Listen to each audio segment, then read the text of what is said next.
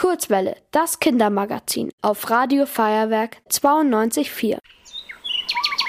Wer ist das schlauste Tier im Wald? Na klar, der Kurzwelle Faktenfuchs.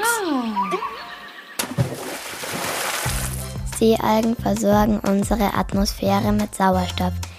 Dabei gibt es unter diesen Wasserpflanzen zwei verschiedene Familien, die Mikro- und die Makroalgen. Mikroalgen sind winzig klein und einzeln mit dem bloßen Auge nicht erkennbar. Indem sie sich mit vielen anderen Artgenossen zusammenschließen, bilden sie große Kolonien. Die sehen dann aus wie grüne, schleimige Fäden unter Wasser. Für die Nahrungskette in den Ozeanen sind sie sehr wichtig.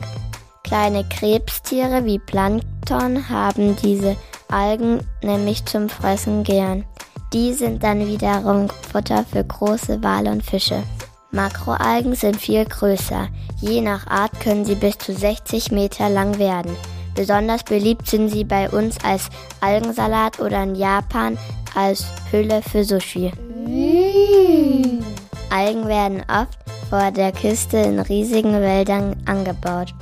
Die bieten auch vielen Meerestieren ein Zuhause.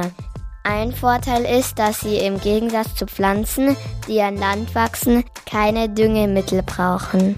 Das liegt daran, dass sie sich alle Nährstoffe, die sie brauchen, aus dem Wasser holen. In der Industrie werden Algen oft zum Färben und als Zusatzstoff verwendet.